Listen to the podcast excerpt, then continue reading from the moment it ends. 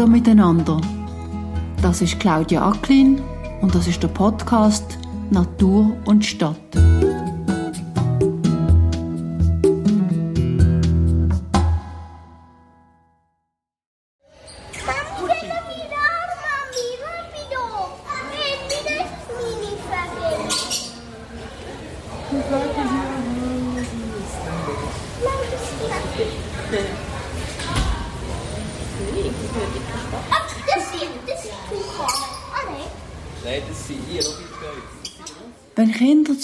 Ins Tropenhaus vom Tal Hölzli kommen, dann vermischen sich sofort die Töne von den Totenkopfäffli und von den südafrikanischen Rußköpfli dort am Eingang mit lauten Jö oder Schau, schau, Papi.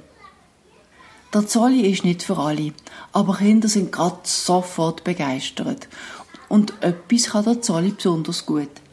Tiere, grosse wie kleine, zu zeigen, wo man sie sonst nicht sehen würde. In deren Episode geht es um Kleinsäuger, um verschiedene Müs, Schläfer, um Maulwürfe, am Rand auch um Igel oder Eichhörnchen, auch wenn die nicht mehr zu den kleinsten gehören. Aber in der Stadt und auch sonst sind sie fast unsichtbar. Ich habe gemerkt, dass ich nicht die geringste Ahnung habe. Ausnahmsweise würde ich darum empfehlen, dass ihr, liebe Zuhörerinnen und Zuhörer, während ihr loses Handy in die Nähe habt, damit ihr schnell könnt googlen wie eine Spitzmaus oder eine Haselmaus genau aussieht. Die Kleinsäuger sind richtige Überlebenskünstler. Sie leben häufig am Limit. Darüber habe ich mit einem Spezialist geredet, und zwar mit dem Adrian Dietrich. Er ist Biolog, ist im Verein Minimus aktiv, hat einen Aktionsplan für die Schläfer entwickelt und kennt sich besonders gut mit diesen Insekten und Nussfresser aus. Also Kleinsäuger, das ist, ähm, gibt es so nicht als, als, als, biologische Einheit, aber man braucht es so ein als Arbeitstitel, um ähm, die kleinen Nagetiere und die kleinen Spitzmäuse zusammenzufassen. In der Schweiz haben wir 34 Arten. Jetzt die 34 Arten, das sind alles Tiere, die weniger als 200 Gramm schwer sind. Also wirklich ganz kleine. Wenn ich das richtig verstanden habe, gibt es die äh, auf dem Land logischerweise, aber auch in der Stadt. Genau, also Kleinsäuger besiedeln in der Schweiz fast jeden Lebensraum. Am einzigen Ort, wo es keine Kleinsäuger hat, ist in den Seen. Aber schon in den Flüssen hat es äh, die Wasserspitzmaus, die geht tauchen. Nachher haben wir, wie du sagst, in der Siedlung haben wir ganz viele verschiedene Arten. Wir haben aber auch Arten bis auf 4000 Meter. Dort haben wir noch die Schneemaus, die wirklich zwischen den Felsspalten durchrennt. Und ich habe eine Erinnerung, ihr würdet jetzt ja nie genau noch zu den Kleinsäugern zählen. Das ist eben der, was es ein bisschen schwierig wird. Der Igel gehört eigentlich in die Gruppe der Lipotüffeln, von den Insektenfressern, wie auch eben die Spitzmäuse und die Maulwürfe, ist aber vom Körpergewicht her natürlich deutlich über 200 Gramm und darum ist jetzt brauchen wir in der Schweiz klassisch den Igel nicht als Kleinsäuger, wie wir eigentlich als Kleinsäuger anschauen. Und welche von diesen Kleinsäugern kommen jetzt in der Stadt konkret vor? Ja, da gibt es ganz viel. Und das ist schon immer die Frage, was ist Stadt? Stadt ist jetzt, wenn wir zum Beispiel hier Bern nehmen oder wenn wir Aarau nehmen, haben wir ja die Aare, die durchgeht. Das heisst, dort können wir die Wasserspitzmaus haben, die durchs Wasser fließt. Wir haben ähm, Hecken, wir haben Wälder, wo wir die ganzen Schläfer können haben die ganzen Waldmäuse können haben. Wir haben sicher verschiedene Spitzmausarten, die im Siedlungsraum unterwegs sind. Also aus Biologensicht, eine gute Siedlung ist eigentlich ein, ein wahnsinnig vielfältiges Mosaik. Ganz, ganz viele Lebensräume auf kleinstem Raum, die eben auch die Kleinsäuger nutzen können. Und gewisse Arten haben es sogar ganz lange eigentlich den Siedlungsraum gebraucht, um überhaupt zu überleben. Also zum Beispiel die Hausspitzmaus ist ähm, eine Spitzmausart, die in Nordafrika, ähm, Marokko entstanden ist. Also eine afrikanische Art, wo man davon ausgeht, dass sie mit Hilfe des Menschen das Mittelmeer quert hat und sich nachher auch bei uns angesiedelt hat. Und bis vor wenigen Jahren hat man die wirklich nur in der Nähe der Häuser gefunden, weil sie einfach im Winter sonst zu kalt hat und erfroren ist. Und da kommen wir jetzt auch schon auf den Klimawandel. Ähm, es wird wärmer, die Winter sind weniger streng. Und darum haben wir jetzt auch gemerkt, dass zum Beispiel die Hausspitzmaus sich ausbreitet. Wir finden plötzlich Hausspitzmäuse irgendwo in der Landschaft draussen, wenn es unter einer Brücke Steine hat oder so, haben wir dann plötzlich Hausspitzmäuse. Der Adrian Dietrich arbeitet in einem Ökobüro und nebenbei auch im Zolli. Darum konnte ich mit ihm ein bisschen hinter die Kulissen schauen. Wir sind nach dem lauten Tropenhaus ins sogenannte Schulzimmer gegangen, das versteckt auf der Seite liegt. Es ist voller Skelett, Schädel und ausgestopfte Tiere. Dort kommen eben auch die Schulklassen an, wie es der Name sagt, und die dürfen dort auch mal etwas anlängen. Du hast jetzt gerade eine ganze ähm, Biege Fotos ausgepackt, gell? Genau. mit verschiedenen Mäusen drauf, die ich jetzt auf Anhieb relativ ähnlich finde, aber ich bin auch schließlich alleine. ist das da? Ist, ist, das ist aber nicht ein Maulwurf, oder? Nein, das ist, ähm, das ist eine Zwergspitzmaus. Eine Zwergspitzmaus. Genau. Also es gibt noch kleinere, als sie, schon, sie sind schon klein, aber es gibt auch die kleinsten drunter. Darum habe ich gefragt, dass wir hierher dürfen, weil wir einfach wirklich eben so Material zur Verfügung haben. Genau, also das ist, ähm, aber wir sagen dem wirklich auch äh, das Forum oder auch das Schulzimmer. Und wir haben zu normalen Zeiten eigentlich jeden Morgen ein bis zwei Schulklassen zu unserem Tierpark kommen, wo wir hier zu einem bestimmten Thema mit ihnen etwas machen. Und dann gehört eigentlich auch dazu, dass man in diesen Raum hineingeht, weil gewisse Sachen kann man nicht so gut draussen zeigen. Uns ist es so ganz wichtig, dass ähm, die Schüler, die hierher kommen, die Tiere können begreifen können. Und begreifen heisst wirklich anlängen. Also wir haben zwei grosse Schäfte voll Fell. Äh, wir haben hier eine Schädelsammlung, wir haben sonst Material, das ist das meiste ist von ehemaligen Zootieren. Und ähm, wir arbeiten sehr gerne mit dem und es ist einfach gäbiger, wenn wir das hier in diesem Raum machen können. Es ist ja, die Schüler sind ja hier konzentrierter. Es ist natürlich, wenn man mit den Schülern draußen ist, dann sehen ganz viele spannende Sachen und sind immer ein bisschen abgelenkt. Darum versuche ich bewusst hier zusammenzunehmen, konzentriert mit ihnen einen Einstieg zu machen ins Thema oder eben gewisse Sachen. Aber vielleicht noch schnell zu dieser Unterscheidung Nagetier und Insektenfresser. Mhm. Da habe ich jetzt zwei Beispiele. Das ist übrigens der Biberschädel. Und der Biber ist ja das grösste Nagetier der Schweiz. Und nachher ist das Eichhörnchen ist auch ein Nagetier. Und da sieht man jetzt eigentlich sehr gut, das typische Erkennungsmerkmal sind die, die grossen Schneidezähne vorne und nachher hier die Lücken. Und das zeichnet eigentlich alle Nagetiere so aus. Also man erkennt man am Schädel gut, dass es ein Nagetier ist. Bei einer Maus sieht das nachher so klein aus. Das ist vielleicht ein Zentimeter, der Schädel. Eine Frage, also Ja. die Lücke heisst, dort könnt ihr auch etwas reinnehmen ins Maul. Ähm, da kann er etwas reinnehmen. Oder es ist vor allem auch beim Nagetier, wenn sie eben nagen, dass es hier nicht die Haut einklemmt zwischen den Zähnen. Das haben ja ähm, zum Beispiel Wiederkäuer. Also hier der Wiesent, siehst du auch genau die gleiche Lücke, einfach wenn er am Wiederkäuen ist, dass es hier nicht Haut zwischen den Zähnen einklemmt. Das ist wie die eine grosse Gruppe. Die andere Gruppe, die Insektenfresser, da habe ich jetzt hier den Igel als bekanntesten Vertreter eigentlich hier hergestellt. Und nachher haben wir so einen Igelschädel. Aber ähm, frisst natürlich auch ganz viele andere Insekten. Und eigentlich sind die Schnecken wie eine schlechte Ersatznahrung für einen Igel. Also wenn der Igel nichts anderes findet, eigentlich seine ursprüngliche Nahrung wäre ein Laufkäfer, also so kleine Käfer, die recht gut laufen können. Meistens auch schön farbig sind. Und wenn er halt keine Laufkäfer findet, dann frisst er Schnecken. Es hat aber zur Folge, dass man heute fast keinen Igel mehr hat, der parasitenfrei ist. Weil die Schnecken haben Parasiten drin, die der Igel nachher mit dem Schneck aufnimmt. Und darum ist heute, wenn ein, ein Igel in eine Pflegestation kommt, ist eigentlich das Erste, was man macht, ist dem mal äh, dem Parasiten.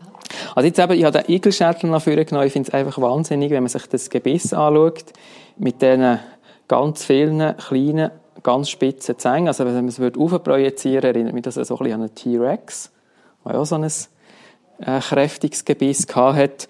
Und das gilt, das, äh, das gleiche Gebiss haben auch alle Spitzmäuse, haben auch die Maulwürfe. Es ist einfach dort entsprechend so klein, dass man es fast nicht mehr sieht. Und darum Warum brauchen die so spitzige und starke Zähne, wenn sie so knusprige Käfer fressen? eigentlich, das stelle ich mir vor, gar nicht so schwer zum Knacken sind im Unterschied zu einer Nuss.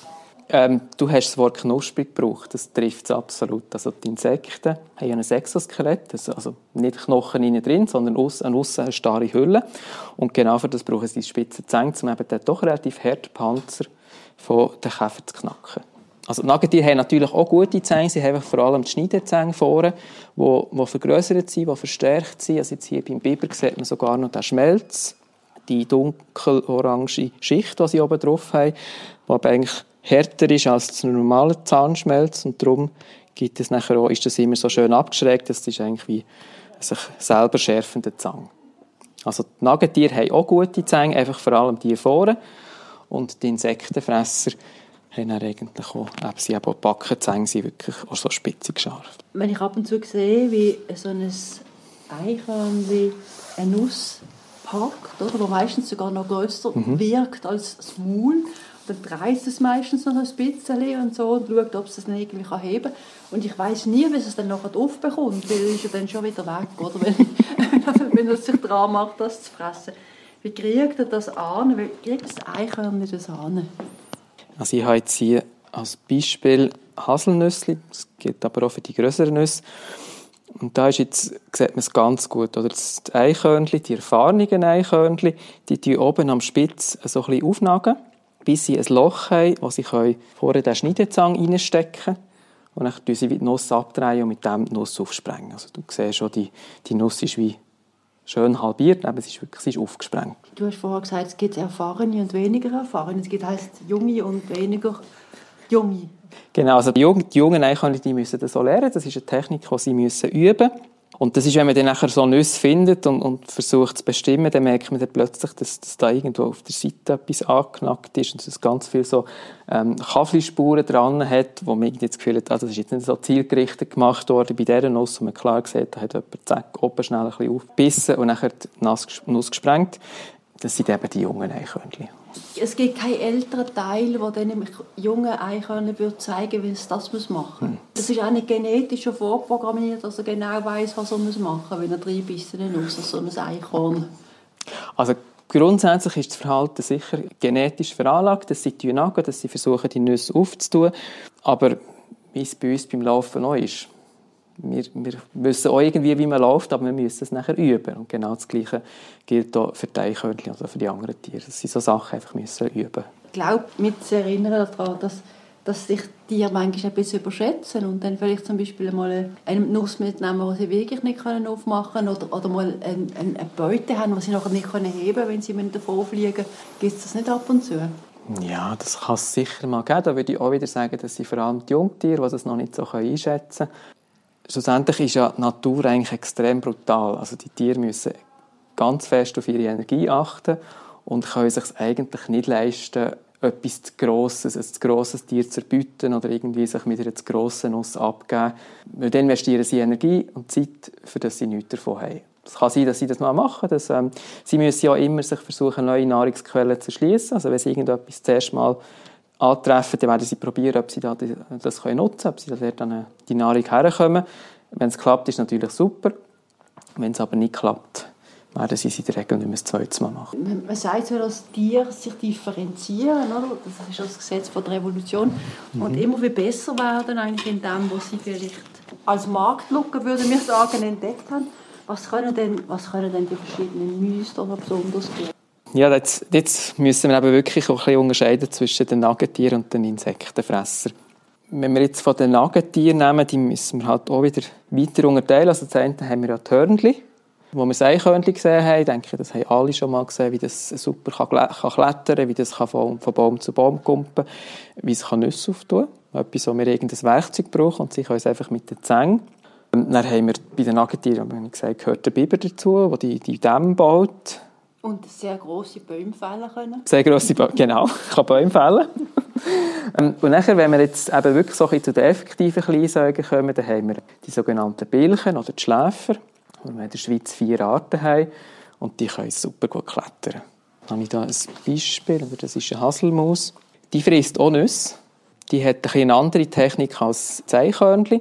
Und zwar kommt die Haselmaus, die kommt nicht gerne am Boden. Am Boden sind die finden, die kann einfach nicht gleich gut klettern wie die Haselmaus. Entsprechend fühlt sie sich einfach in den höheren Lagen sicherer. Also muss die Haselmaus einen Weg finden, wie sie die Nüsse fressen kann, solange sie noch in der Luft sind. Also das heisst, solange die Haselmäuse und Nüsse noch am Strauch sind, werden sie von der Haselnuss gefressen. Man hat so einen, so einen Ast, wo die Haselnuss dran ist. Und die Haselmaus bewegt sich dann eigentlich im Kreis um die Nuss um. Also ich habe da ein, ein Beispiel, wo man nachher sieht, das ist wirklich ein, ein kreisrundes Loch und dann hat es auf der Seite Nagelspuren. Man muss wirklich so überlegen, die Nuss ist so am Ast angemacht und die Haselmaus bewegt sich da im Kreis rundum und nagt ein rundes Loch in die Schale, für das sie nachher an innen nahrhaft Kern kommt. Das ist, was die Haselmaus macht. Und dann haben wir eben haben die in der Stadt? Ich glaube, ich habe noch nie so eine gesehen. Ich auch noch nicht. das heisst, die, sind auch noch, die kann sich auch noch relativ gut verstecken. Die kann sich gut verstecken. Also die Haselmaus, du siehst an den grossen Augen, die ist äh, mehrheitlich nachtaktiv. Der Tag schlafen die irgendwo. Dann sieht man sie schon per se weniger. Und dann ist es wirklich ein Tier, das gerne klettert, das gerne in den dichten Hecken unterwegs ist. Darum ist es wirklich ein grosser Glücksfall, wenn man eine Haselmaus sieht. Äh, es gibt aber Meldungen aus der Stadt Bern, dass es Haselmäuse hat. Also das ist ähm, eine Art, die sicher im Siedlungsraum vorkommt, weil es gross genug gute Hecken hat, die auch eine gewisse Anbindung zum Umland haben. Also sie wird nicht in einem isolierten Stadtpark vorkommen, aber wenn es so eine Hecke gibt, die in die Stadt hineinführt, kann die dort durchaus. Und die Zwerg, Zwergspitzmaus, die ich vorher gemeint habe, ich gesehen habe, aus wie ein, Maulwurf. Also die ist effektiv kleiner, als die auf dem Bild drauf ist. Also das ist so ein 3 cm Müsli. Die ist lebend etwa 4 Gramm schwer. Das ist ähm, das kleinste Säugetier, das wir nördlich von den Alpen haben. Im Tessin gibt es noch ein kleineres Säugetier, das ist die Etruskerspitzmaus. Die ist 3 Gramm, die ist ein bisschen kleiner. Ja, die ist sogar 2 Gramm, die Etruskerspitzmaus, die ist noch kleiner. Bei Zwergspitzmaus ist wirklich so typisch, du siehst auf dem Bild hier, der ganz dicke Schwanz im Verhältnis zur Körpergröße. Die hat auch wieder so ein Gebiss, wie ich vorhin gesagt habe, so ein Mini-T-Rex-Gebiss. Ernährt sich auch von Käfer, Spinnen, Weberknechten. Und die muss jeden Tag ihr Körpergewicht fressen. Also das, die hat einen Haufen zu tun. Die hat einen Haufen zu tun. Und dann ist auch noch das Problem, wenn man so klein ist, so klein zu sein, hat, hat Vor- und Nachteile. Wenn man es erst mal schön an, der Vorteil ist, die kann natürlich die Zweigspitzmaus, die kommt jetzt praktisch überall rein. Und das geht eigentlich für alle Kleinsäuger, die nutzen ganz bewusst so die kleinen Nischen, wo sie reinkommen. So kommen sie an Nahrung her, wo die meisten anderen Tiere nicht herkommen und finden eigentlich auch überall Versteck.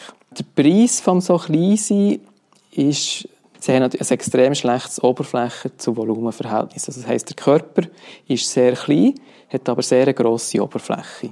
Und das ist entscheidend, weil Tiere haben ja Körpertemperatur, sie sind alles Säugetiere, wir Menschen auch, also haben eine Körpertemperatur von ungefähr 37 Grad. Und wenn es jetzt außen, und das ist ja die Regel, weniger warm ist als 37 Grad, verlieren die Wärme. Also der Körper kühlt aus. Und das Auskühlen, das passiert über die Oberfläche. Und entsprechend brauchen eben die Kleinsäuger sehr, sehr viel Nahrung. Je kleiner, desto mehr. Weil sie einfach wie die Körperwärme, die verloren geht, die müssen sie wieder ähm, kompensieren und das machen sie vor allem durch Bewegung. Also eine, gerade eine Spitzmaus, die, die sitzt praktisch nie still, die ist eigentlich immer irgendwo rumwusseln. Die Moos ist eigentlich auch typisch, und das ist eigentlich ähm, so ein der typische Lebensraum der Zwergspitzmaus. Sie hat gerne ein bisschen feucht und nachher hat sie sehr gerne Totholz. Totholz halt, weil es sehr viele Versteckmöglichkeiten gibt, weil es nachher auch viele Insekten drin hat. Also von dem her ist dort, was Moos hat, ist eigentlich auch nicht ein schlechter Lebensraum für Zwergspitzmaus.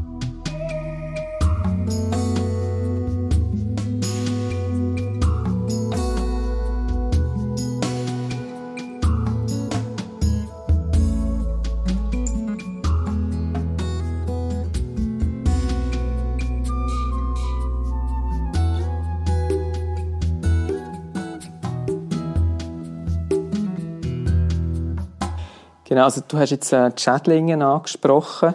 Da gehen wir jetzt in eine andere Gruppe. Und das ist der, die sind wirklich mehr bei den Nagetieren angesiedelt. Also da habe ich eigentlich der Klassiker ist die Ratte. Ja, die meisten Leute finden es so ein bisschen grusig ein, wer Ratten.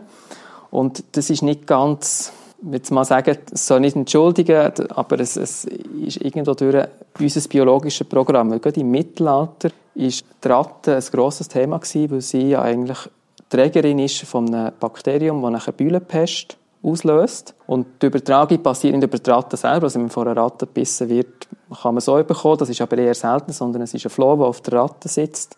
Und wenn man nachher irgendwie schlaft und die Ratte rennt durch und der Floh kumpelt von der Ratte ab und nachher sticht der Mensch jetzt nachher an der Einstelle eben die, die Bühle, typisch ist für die Bühlenpest. Also entsprechend ist es wie so ein bisschen aus der Vergangenheit heraus eigentlich für einen Menschen klar, dass man so die Und Tiere... Katzen gern, weil sie irgendwann einmal Ratten verjagen.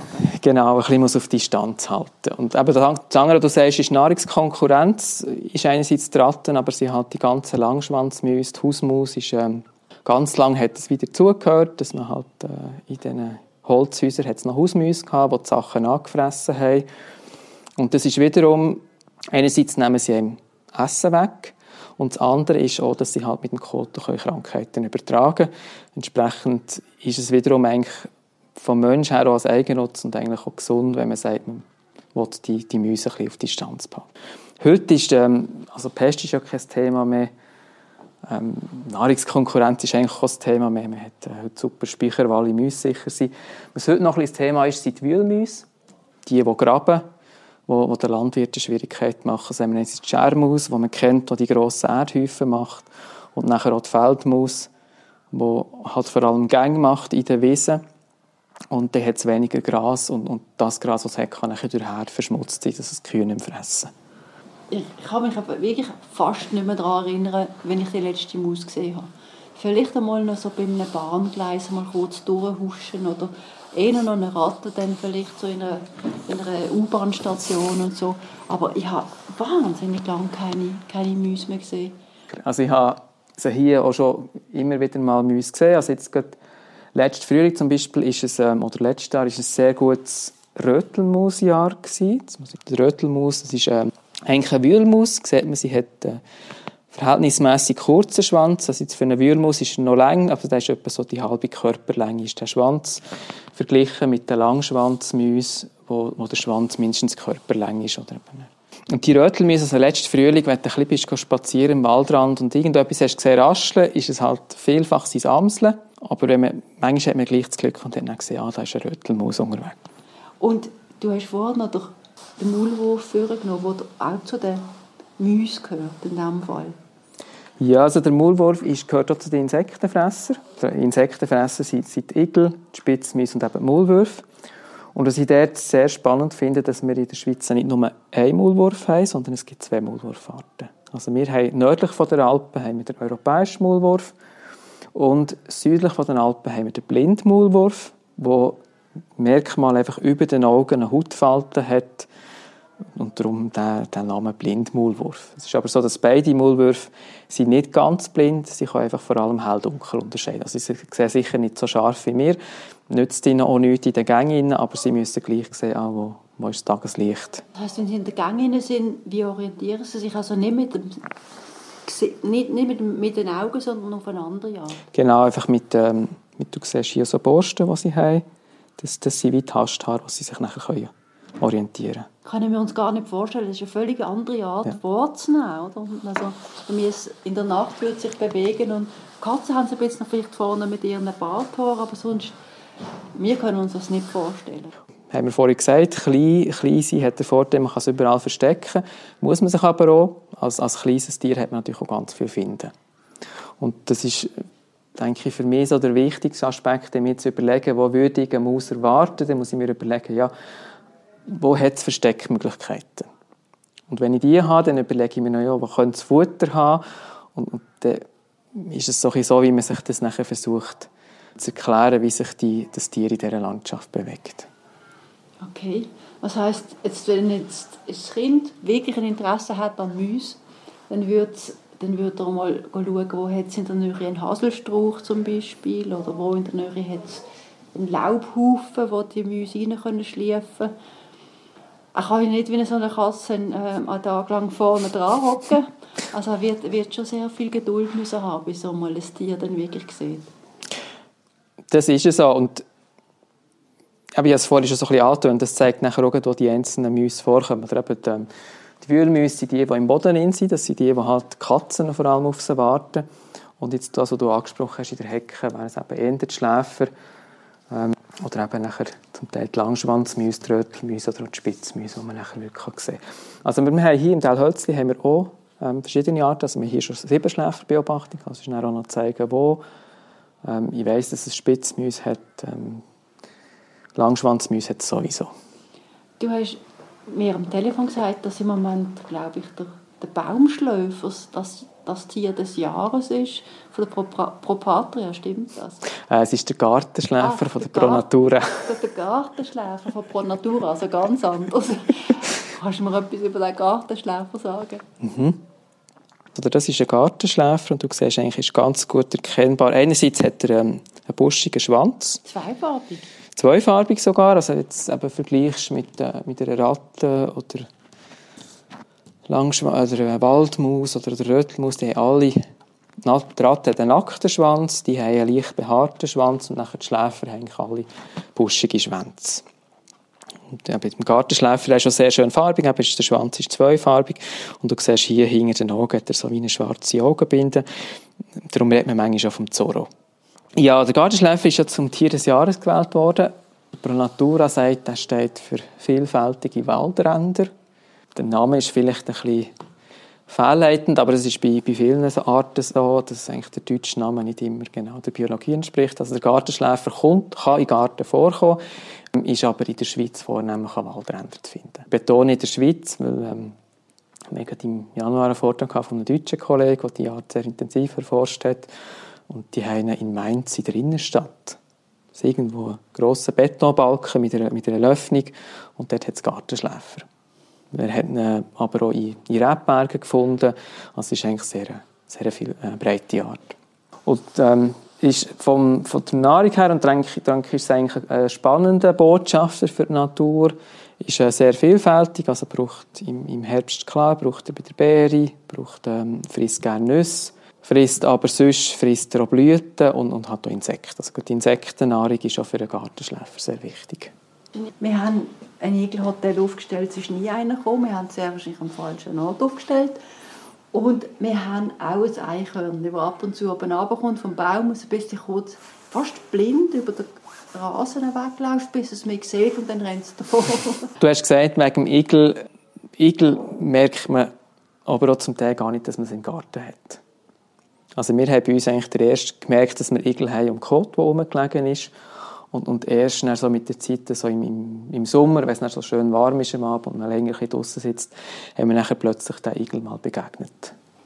Ich denke, bei uns hat er wirklich Schwierigkeiten, weil es gibt verschiedenste Barrieren, die er müsste überwinden müsste, bis er bei uns wäre. Mhm. Und das ist möglicherweise für ihn ein Hindernis. Das ist, es hat zwar dort durchaus Bäume und auch Gras und wie gesagt, ein Haufen Buchenlaub und so, aber ähm, eine befahrene Straße, was sicher gefährlich wäre für ihn. Aber selbst vom hinteren Teil vom, vom Quartier hat er Schwierigkeiten, so überall die vielen Mühlen drüber zu steigen. Ja, das ist, das ist wirklich das Problem für den Igel. Also haben wir vorhin gesagt, ähm, die Siedlung ist eigentlich sehr ein spannender Lebensraum, der sehr vielfältig ist, aber beinhaltet natürlich Barrieren. Und beim Igel sind es halt wirklich so Mühlen, so ab 10, 12 cm wird es nachher für ihn schon fast schwierig, drüber zu kommen. Allerdings muss man wissen, dass Igel ein super Gedächtnis haben. Also die wissen genau, wo ihre Durchgänge sind, wie sie gewisse Gebiete erreichen können. Und was halt auch vielfach das Problem ist, ist so die, die, die Lattenzäune, die bis, bis fast am Boden runterkommen, dass wieder Igel nicht unten durch kann. Und, und dort empfehle ich einfach halb bei einem, bei einem von diesen Ladli unten einfach abzusagen. Das kann man ganz einfach machen. Und, und dann hat der Igel einen Durchschlupf, wenn er reinkommt. Okay. Also die beiden, das sagt man so geil, ich nehme an, du sagst das Gleiche, sollte man nicht anfüttern. Das gilt nicht nur für die beiden, ich sage das eigentlich grundsätzlich, das gilt für jedes Wildtier.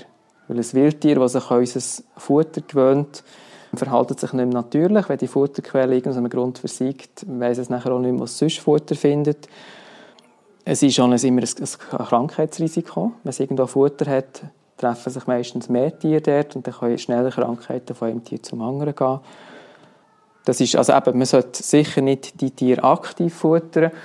Und nachher sage ich das gleich einfach, wenn wir hier bei den Kleinsäugern sind. Es gibt auch noch so eine, ist mir lange unbewusst gewesen, indirekte Fütterung. Und zwar, wenn man Lebensmittel ins WC, im WC abspült oder ähm, beim, beim Schützstein, beim Brünneli abspült, dann geht ja das in die Kanalisation. Und je nachdem, wenn das nach irgendwo in der Kanalisation hängen bleibt, können nachher das die Ratten fressen. Also darum weiss ich jetzt zum Beispiel gerade in Berlin ist das wirklich ein ganz grosses Thema, dass sie versuchen, die Bevölkerung dahingehend zu informieren, dass man keine Lebensmittel sollte mit, mit dem Abwasser wegwaschen, einfach damit man nicht indirekt Ratten futtert. Der Adrian Dietrich hat sich in seiner Zeit an der Uni mit sogenannter Populationsgenetik beschäftigt. Bei der geht es unter anderem darum, wie sich Arten weiterentwickeln, wenn sie zum Beispiel mit Tieren in Kontakt kommen, die neu in die Region eingewandert sind. Das passiert jetzt wegen dem Klimawandel ab und zu. Wenn sich die Tiere langsam aneinander annähern können, dann kann sich die Art verjüngen. Aber wenn der Wandel schnell geht, kommt sie nicht hinterher und dann kann eine Tierart auch aussterben. Weil es jetzt dann gerade einen Kindergeburtstag im Schulzimmer gibt, machen wir zwei uns auf den Weg. Wir gehen nochmal durchs Tropenhaus durch nach Hause. Wir sind noch recht früh im Jahr unterwegs und draussen hat es ein Windli. Die Esel, von denen hören wir jetzt dann gerade, sind aus dem Winterschlaf aufgewacht. Doch zuerst zeigt mir Adrian Dietrich noch einen unscheinbaren Heuhaufen, der aber wichtig ist für die Kleinsäuger. Also ich werde jetzt einfach hier schnell stehen bleiben. Es ist jetzt natürlich Winter, man sieht jetzt nicht viel. Aber hier ist nachher im Sommer zum Beispiel eine schöne Blumenwiese. Ganz artenreiche Wiese, dann auch entsprechend viele Insekten hat. Was für die Insektenfresser, für die Spitze natürlich sehr wertvoll ist, aber auch für ganz viele andere Arten, Vögel, Schmetterlinge, Insekten. Und das, die, die, die kleinen Häufchen da sind sehr wahrscheinlich absichtlich hinterlassen worden. Genau, das sind einfach so das erste Beispiel von so ähm, Strohhäufen, die man machen kann, damit sich gewisse Tiere zum Beispiel darunter zurückziehen können. All die verschiedenen Mäuse, die du mir gezeigt hast, vorher unten noch, bauen die Nester? Ja, ich habe ein bisschen zögert. Also, es gibt die, die, die die schönen Nester machen. Also die Haselmaus zum Beispiel macht so kleine Kugelnester die du wirklich draussen findest. Wenn du ähm, so in der Brombeere ein sucht, dann kann man die finden. Und dann gibt es halt die meisten Kleinsäuger machen ihre Nester irgend unterirdisch in einem Versteck hinein. Das sind ja nicht so klassische Nester, wie man sich das vorstellt, sondern das sind einfach so ein bisschen Mulden, wo sie nachdem ein bisschen Gras drin hat. Und nachher vor allem, was sie brauchen zum Schlafen und die Jungen aufziehen. Das ist jetzt hier auch noch ein, ein Nagetier, das Ziesel. Ist nicht einheimisch bei uns ist eigentlich so ein Vertreter von der sehr trockenen Trockenrasen. Genau, die ersten sind schon draußen. Sind das die, warum sie so lustig stehen? So, sich wie so aufrichten? Ja, also sie tun sich auch so ein bisschen aufrichten. Genau, aber sonst sind das meistens echt Ärmäntel, die man kennt. Was ich bei denen, vielleicht sieht man es, ja, kannst du es ein bisschen ahnen. Also, so wirklich typisch ist für die Nagetiere, dass sie das Futter mit den Vorderpfoten haben und nachher so fressen. Also wirklich, irgendwo da ist es schon ein bisschen menschlich. Und das sind jetzt, würde ich sagen, alles Männchen, die kommen ein bisschen zuerst rauf. Und dann in den paar Tagen kommen dann auch die Weibchen. Und die machen einen Winterschlaf? Ja. Also das ist schon ein spannendes Thema. Du hast bei den, bei den Kleinsäugen hast du ganz viele verschiedene Strategien. Also du hast die Schläfer, die vom Namen her schon, schon sagt, alle schlafen. Aber einfach, um, um das Klischee zu korrigieren, also die schlafen nicht irgendwie sieben, acht, neun Monate, sondern die haben auch immer wieder mal eine Phase, wo sie aufwachen. Und dann, was sie etwas gehen, essen, oder? Ja, sie schlafen eigentlich im Winter, weil sie zu wenig zu essen haben und weil es kalt ist. Aber sie tun einfach ihre Plätze wechseln, wo sie nachher schlafen. Maschinen kommen, um so das Risiko zu verringern, dass sie irgendwie von einem, von einem Find gefunden werden. Und dann hast du eben die Nagetiere, die jetzt sie hier schlafen. Das sind, äh, das sind Hörnli-Verwandte, wie die Murmeltiere auch, also die schlafen. Und nachher so die, die klassischen Nagetiere bei uns, die sind auch im Winter aktiv. Und dann das Verrückte, wir sind wieder bei den Spitzmäusen, du merkst ein bisschen das Flair für Spitzmäuse. Die haben ja im Winter hast ja viel weniger Insekten, also die haben auch irgendeinen Weg müssen finden, wie sie können das fehlende Futter kompensieren Und da gibt es eben die, die eine Gruppe Trotzanspitzmäuse, die schrumpfen effektiv im Herbst. Also dort weiss man, Organe, die nicht gebraucht werden, wie Hoden zum Beispiel, die werden einfach ziemlich zurückgebildet. Aber man weiss mittlerweile auch, dass sogar die Schädel kleiner werden. Das ist das sogenannte Dänel-Phänomen. Das ist ein polnischer Forscher das äh, beschrieben hat, Herr. Und die Schädel werden wirklich kleiner und dann im nächsten Frühling wachsen sie wieder. Das ist unglaublich. Das, wow, Wahnsinn. Ja. Wirklich so das, das Leben am Limit. Haben wir eine Situation hat. Wo Endo? Dürfen wir schnell runterkommen? Also da hat es zwei Sachen, die ich zeigen Also das eine sind, das sind ähm, jetzt eben Zwergmäuse. Du siehst zum Teil also zwischen den Steinen schauen. Oh, das ist eine. Die, das ist jetzt eigentlich ein Bewohner, die würdest jetzt auch nicht in der Stadt finden. Die lebt vornehmlich also bei uns in Schilfgebiet. Jetzt müssen wir jetzt also entsprechend das Terrarium ein bisschen parat machen. Klettert aber sehr gut und ist sehr lustig, siehst du hier auf dem Bild. Die braucht auch den Schwanz, um sich zu heben. Die klettert wirklich gerne noch ähm, Halmen rauf. In England hast du so viele Getreidefelder. Du siehst, dass sie einen hellen Bauch hat und dann so einen fast rehbraunen Rücken. Genau. Und die machen auch so kleine, ein bisschen kleinere Nestchen als die Hasselmaus, die man nachher auch finden kann. Für so etwas ist es der Zolli etwas Tolles. Die Maus nie gesehen, oder? wenn du draußen gesehen wärst. und aber das andere, was ich wollte zeigen ist, das ist, finde ich, so eine Ecke, wie du eben in einem Garten etwas kannst für Kleinsäuger, aber auch für ganz viele andere Tiere etwas machen. Dass sie einfach ein paar Holzstämme hergelegt, ein bisschen Pflanzen stehen, ein bisschen Blätter stehen. Also zum Teil sind sie angebohrt für, äh, für Wildbienen, mhm. sie dort können. Also ich sage aber grundsätzlich, wenn jemand fragt, für etwas machen für Kleinsäuger oder für die Natur allgemein, ist ein bisschen Unordnung zulassen. Menschen genau. sind langsam wieder weg. ja, sie haben auch ihre Aktivitätsphase, wo sie aktiv sind. Mhm. Und dann gehen sie wieder ein paar Stunden schlafen und dann kommen sie wieder. Das ist halt, auch sie brauchen sehr viel Futter, weil sie so einen kleinen Körper haben. Die können sich wie gar nicht leisten, einfach eine ganze Nacht durchzuschlafen, sondern die müssen immer wieder aktiv sein. Man sich mal vorstellen, wenn man nicht, nicht einmal schlafen kann und weg sind sie. Genau. Vielleicht zu dem, das war jetzt so ein super Ort für eine, für eine Hausspitzenmaus im Siedlungsraum zum Beispiel, wo sie Versteck findet, wo sie Insekten fressen kann also weil das jetzt doch sagen wir, relativ unsichtbare Tiere sind, sind Tiere so die Lobby von ihnen. Also die müssen irgendjemand muss sich für die einsetzen. Also gut, Haselmaus ist natürlich ein, ein richtiges Jötier mit den grossen Augen, buschig. Da kannst du eigentlich jedes Kinderbuch auftun, das ein Tier zeigt. Im Wald hast du eine Haselmaus drin habe zwar die meisten noch nie gesehen, aber in den Bilderbüchern sind sie wirklich überall drin. Aber das ist ja so das Ziel von uns vom Verein Minimus, dass wir selber wirklich gesagt haben, wir wollen diesen kleinen, spannenden Säugetieren wie nach einer Lobby geben. Und das heisst, ihr macht ein bisschen Öffentlichkeitsarbeit, du hast mal gesagt, Barrieren abbauen. Mhm. Aber gibt es andere Sachen, die man machen kann?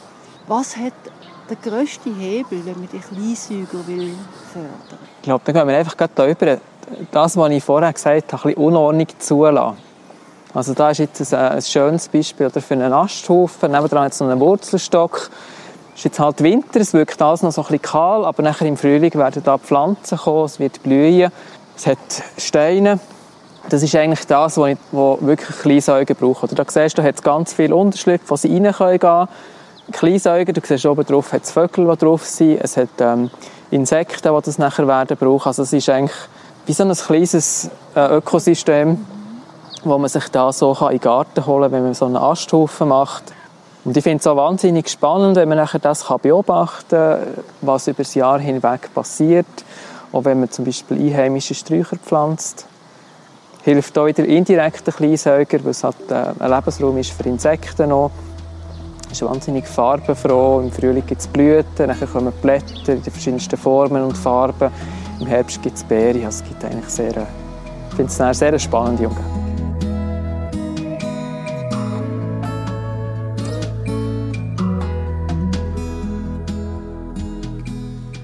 Ist wieder eine Folge von der Natur und Stadt und ich hoffe, dass sie Ihnen gefallen hat. Ich danke Adrian Dietrich recht herzlich für seine Zeit. Und zum Schluss noch das. Ich bin schon froh, wenn dir, liebe Zuhörerinnen und Zuhörer, den Podcast weiterempfehlen würdet. Und alle, die wollen, können Natur und Stadt auf Apple oder Google Podcasts oder auf Spotify abonnieren. Man kann mir auf Twitter, LinkedIn, Facebook oder Instagram folgen und man kann meine Newsletter abonnieren. Alle Informationen dazu findet man in meinen Show Notes. Ich würde mich freuen, wenn Sie auch das nächste Mal wieder dabei sind.